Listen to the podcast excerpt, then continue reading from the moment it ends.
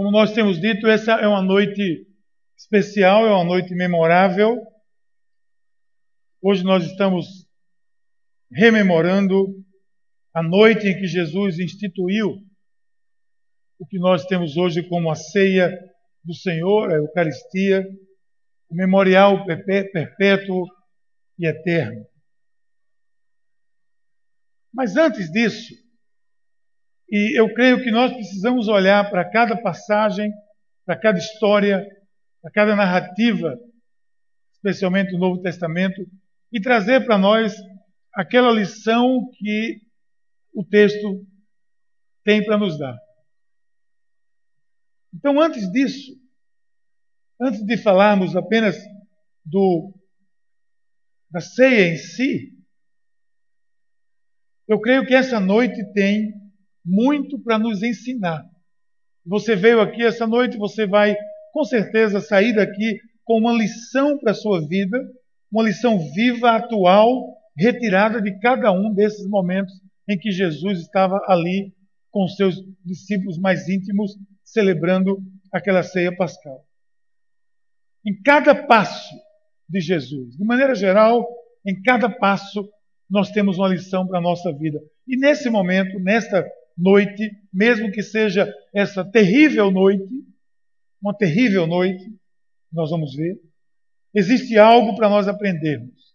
Eu quero que você me acompanhe e veja comigo algumas coisas que nós podemos aprender e aprender bastante, lições para a nossa vida desses episódios que Jesus viveu nessa mesma noite. Eu gosto de olhar os textos bíblicos, entrando neles, participando deles, como se ali eu estivesse, não apenas numa leitura, numa narrativa, não uma coisa expositiva, apenas onde eu estou vendo à distância, mas eu gosto de entrar. Se aí tinha 12 dos seus discípulos, eu gosto de ser o décimo terceiro. Eu queria estar ali sentado naquela mesa, eu queria estar ali acompanhando ele, eu queria estar com ele no Getsemane, eu queria estar participando daquilo. Assim como eu não posso, até porque a minha fé não permite, né? o próprio Jesus diz que eu não posso viver isso. Então eu procuro me imaginar dentro dessa história. E eu vejo, pelo menos essa, essa história, essa noite, pode ser dividida em quatro etapas, em quatro episódios bem significativos. O primeiro, eu creio que o que Jesus viveu ali, inicialmente, foi um momento de comunhão. Jesus viveu um momento de comunhão. A celebração da Páscoa, de maneira geral, já nos remete a um momento de de muita comunhão, eu diria de extrema comunhão. Jesus, é, Jesus chamou os seus mais chegados, os seus melhores amigos, os seus discípulos, aqueles que o acompanharam durante todo aquele tempo, esses últimos três anos da sua vida. Talvez podíamos dizer que eram seus melhores amigos, numa linguagem mais nossa, a sua verdadeira família, porque ele mesmo disse: A minha família são aqueles que me amam, que me seguem. E o texto bíblico vai dizer assim: no primeiro dia da festa dos pães asmos, ou pães sem fermento, quando se costumava sacrificar o cordeiro pascal, os discípulos de Jesus lhe perguntaram: Aonde queres que vamos e te preparemos a refeição da Páscoa? Então veja bem, eles estão se preparando para uma ceia especial. Eles vão junto, juntos, em plena comunhão, preparar a mesa. Eles vão ter um cordeiro, vão sacrificar, vão preparar. Havia uma maneira especial de preparar. Eles vão comer aquelas ervas amargas. Eles vão fazer isso juntos para lembrar a importância disso tudo. A Páscoa, aqui no contexto, é uma Páscoa judaica. A ceia judaica é um momento muito especial na vida do povo de Israel, até hoje. E até hoje, se você for agora na Páscoa em Israel, você vai ver os próprios ateus, aqueles que não seguem a Deus, nem o Deus de Israel, nem são judeus religiosos, mas eles celebram a Páscoa de uma maneira intensa, porque há um significado nacionalista, libertário, há um significado social também muito grande. Então, quando vivi aí em Israel, que vivi, passei uma Páscoa, tive o privilégio de passar uma Páscoa lá em Israel, e eu pude viver com o pessoal que eh, vivia na minha casa, na, na casa da, da, comunidade, do kibbutz, e que não eram religiosos, eles não tinham fé em absolutamente nada a não ser neles mesmos, mas eles cumprem todos os rituais, junta a família, é um momento de comunhão, junta a comunidade. Cada mesa é mesa de uma família. As famílias se juntam, ou seja, é um momento de comunhão. Por isso Jesus, os discípulos perguntaram, primeira, primeira noite, primeiro dia dos pães, da festa, aonde vamos passar? Os discípulos perguntam a Jesus por quê. Era mais do que natural que eles fossem viver aquele momento juntos. As casas judaicas se uniram naquela noite, até os estrangeiros que estavam visitando, assim como eu fui estrangeiro, num desses momentos, seriam abençoados e livres da maldição, que o texto bíblico vai dizer ali, que em Êxodo, que eles seriam também livres, seriam libertos da maldição, da praga da morte, se eles estivessem dentro de uma casa onde estivesse com o sangue do cordeiro sacrificado nas suas portas. Ou seja, era um momento de extrema comunhão. Hoje, se você quiser tirar todo o lado religioso disso, você pensa naquele seu almoço de família de domingo, naquela feijoada onde você junta os seus amigos todos, a sua família toda, o seu pai, o seu avô. Tem gente que faz isso numa intensidade quase que semanal, né? Junta todo mundo e fica se esperando aquele momento de comunhão. Pois bem, esse é um momento de comunhão seja, ou seja, nós precisamos disso. Eu e você temos que olhar para isso como sinal das nossas vidas e como sinal de Deus. A comunhão é um dos principais propósitos de Deus para a sua igreja, para o seu povo, para mim e para você. Nós precisamos de comunhão. Nós somos seres sociais, somos seres para interagir. Deus nos fez assim. E vá olhar agora para os momentos difíceis do povo de Deus. E veja como, a exemplo desse momento, a comunhão foi fundamental. Por isso que Jesus disse: ame o seu próximo como a si mesmo. Essa não é uma declaração qualquer, é um mandamento. Porque ele, ele pede como mandamento, nós vimos isso hoje é o 39 dia, lamentavelmente amanhã acaba o nosso devocional, que todo mundo está lendo lá de trás de novo para não acabar, de tão bom que é. Eu, pelo menos, fico segurando. E nós vimos esses 40 dias o quanto a questão do amar, do amar o próximo, do, do viver essa intensidade do amor é importante. E Jesus, aqui nos seus últimos momentos, viveu, escolheu momentos de comunhão com os seus discípulos. Chamou os mais próximos, os seus melhores amigos, mais uma vez, e se junta para celebrar esse momento. Então, essa semana aponta para a necessidade de comunhão. Nós temos necessidade de comunhão nós temos. Comunhão é uma necessidade. Talvez a pergunta que se erga num instante como esse, talvez seja: como eu estou vivendo essa dimensão da fé cristã na minha vida, na minha igreja, na minha comunidade, na minha célula, no meu povo, no meu grupo menor, no meu grupo médio, no meu ministério? Como eu estou vivendo essa comunhão? Jesus precisou disso. Ele juntou-se com os seus mais próximos para viver os momentos mais difíceis da sua existência. Ali ele está indo para a agonia, ali ele está indo para o sofrimento, ali ele está indo para a humilhação e ele se junta para ter comunhão. Eu posso pensar aqui o exemplo das nossas células que mostram a importância desse propósito na nossa vida, do propósito da comunhão.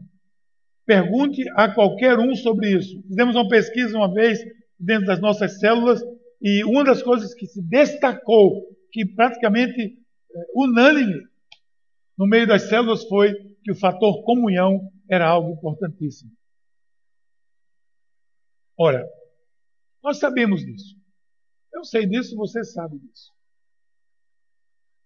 Mas a questão agora é: eu estou atento a isso? Eu estou pagando por isso, eu estou pagando esse preço, eu estou indo atrás disso, eu estou colocando isso dentro da minha vida, assim como Jesus, eu estou indo em busca de comunhão. Nós temos essa necessidade.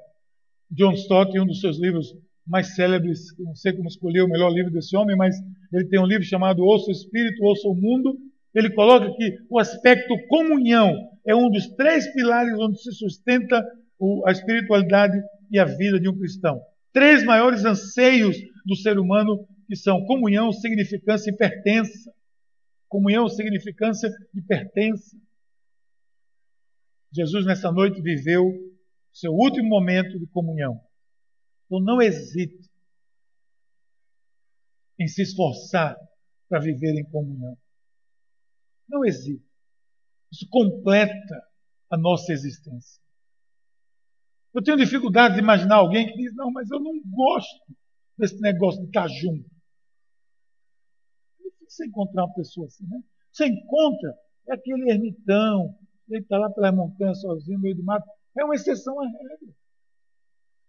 Os lenhadores, né? é uma exceção à regra. O ser humano não, nós precisamos de comunhão. E Jesus viveu esse momento de comunhão. Mas na sequência, eu, eu, eu, eu, entrando ali, participando da comunhão com ele, eu estou agora junto com ele, eu estou é, sugerindo que traga de onde vai vir a erva amarga, eu estou vendo ali o movimento dos discípulos em torno de Jesus para preparar aquela mesa. E aí eu vejo que ele vai passar um momento de agonia. Jesus vai viver um momento de agonia. Isso mesmo. Não foi só um momento de comunhão que tomou conta de Jesus nesse, nessa noite. Começou com um momento de comunhão, mas talvez, quem sabe, para prepará-lo para os demais momentos que ele iria enfrentar, que seriam muito difíceis, como nós hoje sabemos. Estar entre os seus, sentir a sua presença, o amor, o apoio, foi importante, como é importante para nós. Jesus sai daquele momento de comunhão, se afasta um pouco e sente a necessidade de um momento de contemplação. Veja o texto, o que é que vai dizer. Levou consigo Pedro, versículo 33, levou consigo Pedro, Tiago e João e começou a ficar aflito, angustiado. E disse: A minha alma está profundamente triste, numa tristeza mortal. Fiquem aqui e vigiem comigo. Jesus. Não foi João, Tiago, nem Pedro, não. Nós estamos falando de Jesus. Nós estamos falando do Rei dos Reis. Nós estamos falando do Senhor dos Senhores. Nós estamos falando do Deus homem, todo-poderoso. Mas que aqui ele precisava ser eu, precisava ser você. E eu estou ali vendo Jesus angustiado. Eu estou vendo Jesus em agonia, porque ele estava se preparando para viver um momento de extrema dor. E você pode completar, mas ele era Deus. Mas para ir para a cruz ele não podia ser Deus. Para ir para a cruz ele tinha que ser eu, ele tinha que ser você, ele tinha que ser nós. Por isso que ele nos salvou. E Deus não precisava se salvar. Por isso que ele se fez homem por isso que ele teve angústia, por isso que ele teve temor, por isso que ele teve medo, por isso que ele disse: Pai, se for possível, afasta de mim esse cálice, porque eu diria isso e você diria isso. Talvez muito, muito mais do que, Pai, se for possível, vocês já davam nos calos e fugia muito antes disso, assim como eu faria. Fiquem aqui, vigiem, pede aos seus Irmãos, veja como a comunhão é importante. Ele está ali na comunhão e ele pede aqueles três, que era o grupo mais íntimo, a gente sabe disso, era aqueles três. Ele chama os três, sai um pouco do, do tumulto ali da, da festa, diz: Fiquem comigo, vigiem comigo. Eu quero reforçar aqui, presta atenção. O primeiro momento foi de comunhão, foi fundamental. Porque ali houve uma preparação deixamos mais íntimos para partilhar a sua angústia, a sua dor, a sua expectativa. Veja bem, dentro daquele grupo de comunhão havia um grupo menor, mais íntimo, mais chegado. Os amigos de toda hora. Jesus tinha isso. Você já pensou na importância desse aspecto para a sua vida? Eu vou além. O exemplo de Jesus é importante. Você tem alguém para partilhar esses terríveis momentos que eventualmente podem acometer você? Ah, você acha que não precisa? Talvez. Alguém pode dizer, não preciso. Tudo bem, talvez. Você não precisa, mas Jesus precisou. E se eu quero ser igual a Ele, eu tenho que dizer, eu preciso. Eu preciso.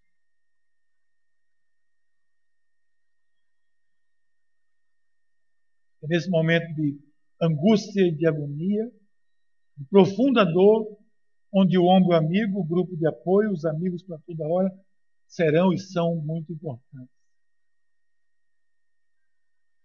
Não cause tanto mal à sua vida, vivendo apenas nos grandes grupos, experimentando a superficialidade de um relacionamento raso e sem consequências, do apenas tapinhas na, nas costas e tudo bem quando tudo não está bem. Há de existir alguém que pergunte a você: está tudo bem? E você possa dizer: não está tudo bem. Que bom que você perguntou. Eu preciso de ajuda.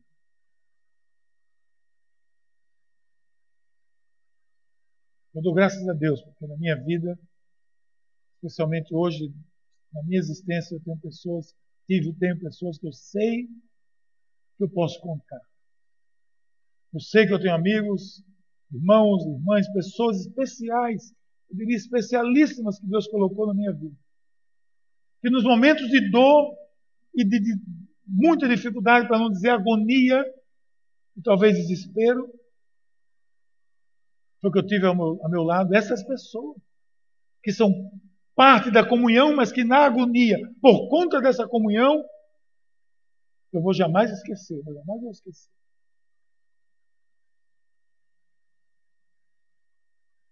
Momentos de angústia eu recebi sempre uma palavra.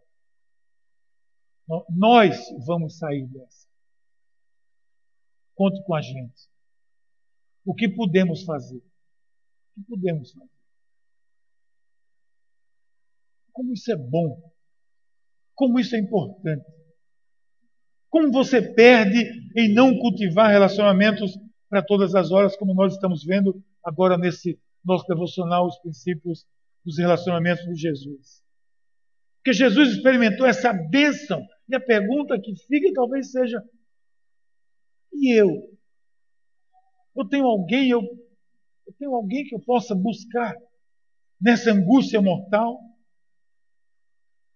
Talvez você possa dizer que não tem, é compreensível, mas está em tempo de você ter.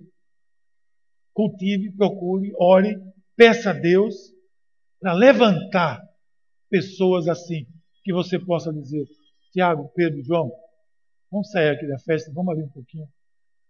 Eu preciso de vocês ali comigo agora. Você precisa disso. Eu preciso. Então, são lições que eu tiro de um momento célebre, um momento fundamental na existência da humanidade, que foi mais do que um cálice e um copo, foi mais do que um vinho, mais do que um pão, foi todo um, alguns episódios, porque depois disso, veja, ele viveu a comunhão, ele foi na angústia, a comunhão foi que suportou essa angústia. E por que ele estava nessa angústia? Primeiro, porque viria em seguida a traição. Jesus viveu um momento de traição. Então fique atento. Mesmo não imaginando ser alvo um dia de traição, espero que ninguém ache que isso vai acontecer com você. Mesmo assim, você não está isento dela.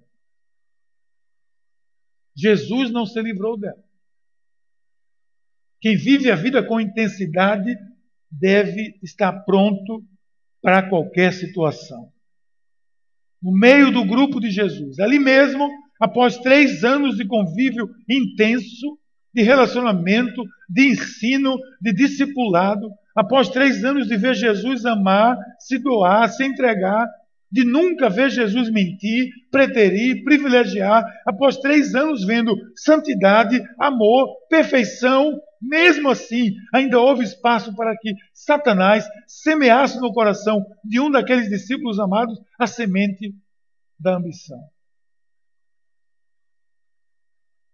E discípulo amado, sim, porque Judas era um discípulo amado de Jesus. Como nós temos dito, você não pode fazer nada para que Jesus ame você mais do que ele já ama. O que me surpreende aqui não é que houve espaço para semear a ambição. O que me chama a atenção é que houve espaço para que ela florescesse. Em meio a tanto amor, em meio a tanta doação, em meio a tanta entrega, em meio a tudo que houve, houve espaço para essa praga da ambição florescer. Então, não nos iludamos. Não ache que porque nós temos essa intimidade com Deus, o seu coração está isento das sementes do mal. Jesus nos recomenda o quê? Vigie. Versículo 38, vigiem e orem, para que não caiam em tentação. O espírito está pronto, mas a carne é fraca.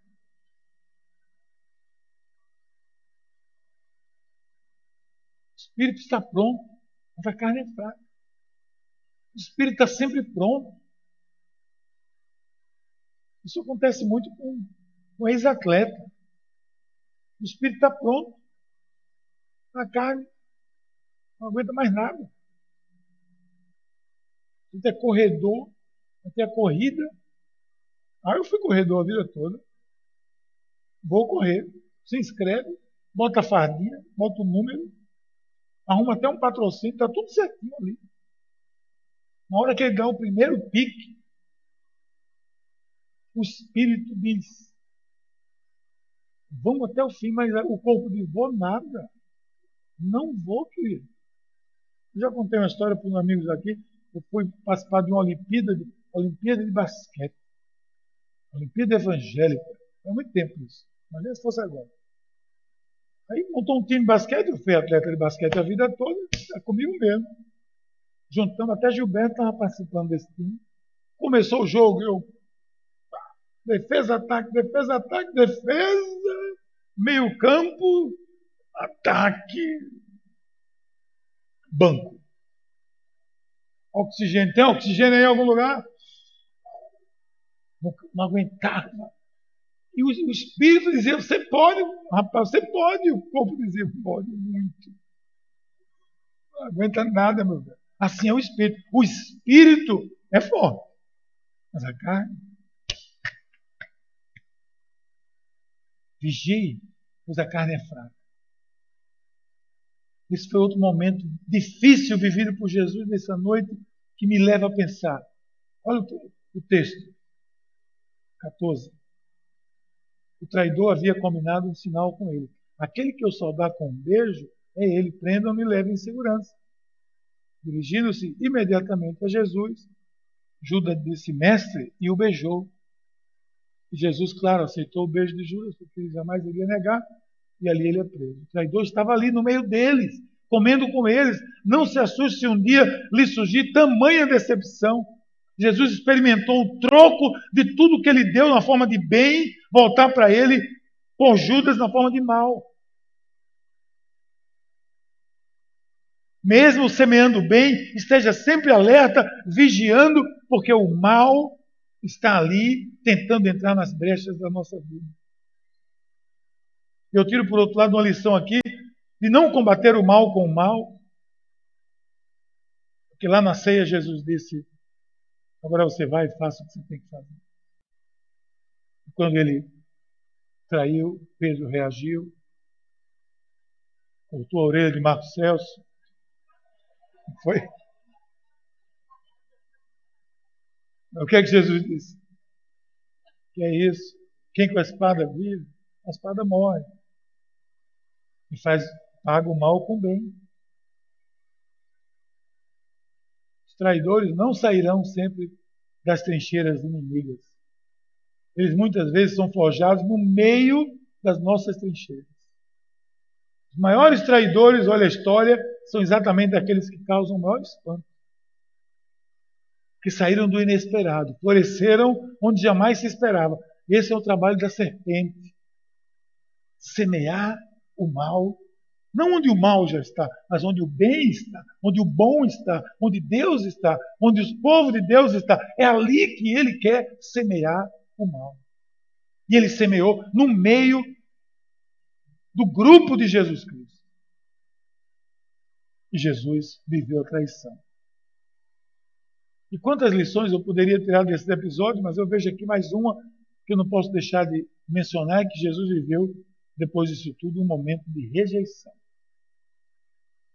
Começou com muita e intensa comunhão, seguiu para um profundo momento de oração, recebeu o beijo da traição e para o mais, a mais triste de todas as dores, a dor da rejeição.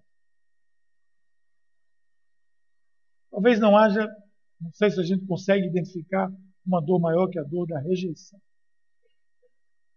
Ignore alguém e você machuca essa pessoa. Convivendo com pessoas, vivendo a vida, talvez eu nunca tenha visto algo igual. Ser rejeitado pelo seu. Rejeição de estranho, de inimigo, de adversário, não é especial. Mas rejeição dentro da intimidade, essa é difícil. 14, 67. Vendo Pedro aquecer-se, olhou bem para ele e disse: Você também estava com ele, Nazareno. Contudo, ele o negou, dizendo: Não o conheço. Nem sei do que você está falando. Entra, entra nessa história, gente. Sai do, do texto plano, entra aí, mergulha aí. Fica ali com, com os discípulos escondidos ali, se aquecendo no fogo, e Jesus passando ali na, naquele corredor ali. E alguém olhou para Pedro, estava junto de você, era discípulo com você. E disse: Esse aqui estava com ele. Jesus, parece que no lapso de, de olhar, cruza o olhar com Pedro e Pedro diz: Não sei nem do que você está falando. Uau! Uau! Eu dei amor. Eu ensinei a vida. Eu mostrei o Pai. Eu mostrei a vida. Eu amei. Eu me entreguei. Eu vivi intensamente. Mas recebi um terrível não conheço, não sei do que você está falando. Isso dói. Isso dói. Talvez você diga, ele era Deus, mas uma vez estava preparado. Não. Ele era homem. Nenhum ser humano está preparado para isso. Nenhum. Nenhum ser humano está preparado para a rejeição. Eu sinto um, uma espécie de dor nas palavras do profeta falando por Deus, quando ele exorta o povo, lá em Jeremias, que diz: O meu povo cometeu dois crimes. Eles me abandonaram, a minha fonte de água viva, e cavaram as suas próprias cisternas, cisternas rachadas que não retêm água. Isso é Deus falando. O profeta falando por Deus. Olha, Deus sentindo a dor da rejeição o meu povo, que se chama pelo meu nome, rejeitou a água, rejeitou a fonte da água viva e por sua própria conta foi cavar poços, cisternas, alguns textos dizem cisternas rotas que não retêm água. Quantos não buscam? Deus se oferece. Quantos já chegaram, passaram por esse salão aqui, nesses 20 anos de igreja, passaram por essa, esse local e ouviram de Deus, e Deus se mostrou para eles e colocou-se para essas pessoas, e elas decidiram cavar suas próprias cisternas rotas que não retêm água, que não mata a sede. Vocês que estão aqui são um grupo de privilegiados, assim como eu. Porque nós podemos dizer, nós não queremos cisternas rotas, nós optamos pela fonte da água. Eu vejo a dor de Deus. Sinceramente. Eu vejo a dor de Deus sendo rejeitado. Comigo e com você não vai ser diferente. A rejeição dói e dói muito. E Jesus viveu rejeição dos seus mais próximos. Possível que é exemplo de mim mesmo, de você, você já tenha sentido rejeitado em algum momento da vida. É possível que esse terrível sentimento esteja tomando conta, quem sabe, de você hoje. Eu sei o que é isso, eu sei da sua dor. E numa noite como essa, Jesus também sentiu essa terrível dor. E nós não estamos aqui à toa para nada. Não estamos aqui para celebrarmos apenas uma instituição de um rito. O rito pelo rito nada vale, é vazio, nenhum efeito traz para as nossas vidas. Mas quando olhamos para o significado de todas as coisas, vamos perceber que existe um propósito por trás delas. No auge do meu coração rejeitado, no ápice da minha dor incontida, e ao me ver incompreensido, incompreendido, eu recebi o conforto da comunidade maior, mesmo sem saber, me consolaram tantas e tantas vezes. Conforto, apoio, amor, ação, presença e ação de queridos tão próximos. Acima de tudo, eu recebi carinho nas mãos do meu Senhor e do meu Salvador. Quando me disse cá, nesses ouvidos aqui, você é importante para mim. Siga em frente, eu sei o que é isso, mas eu estou com você. Venha comigo, não se afaste de mim. Essa era a palavra de Deus para mim. Eu gostaria que você sentisse isso, meu querido irmão, minha irmã, numa noite como essa, porque foi isso que o Senhor da glória sentiu. Eu gostaria que você experimentasse essa presença sobrenatural na sua vida, que Ele possa levar a revelar todas as demais coisas na sua vida. Se revele. Que Ele leve a compreender o mais vil dos pecadores, traidores, rejeitadores. Porque na rejeição, Jesus está aqui para partilhar com você o seu infinito amor. Isso não é retórica. Não são palavras vazias. Essa noite tem o peso dessa dor, mas tem o alívio da promessa. No terceiro dia estarei de volta. Comigo venha em oração, sinta-se necessitado de uma comunhão maior, mais intensa, de um grupo de apoio, de uma célula. Porque na vida você estará sempre sujeito a momentos de agonia, a quem sabe momentos de traição. É momentos de rejeição. Você vai precisar se lembrar de que Jesus disse, como quem diz, eu sei o que é isso, mas eu estou com você. Para Jesus foram quatro momentos vividos para fazer desse um momento único da nossa vida. Eu quero orar com você. Vamos orar?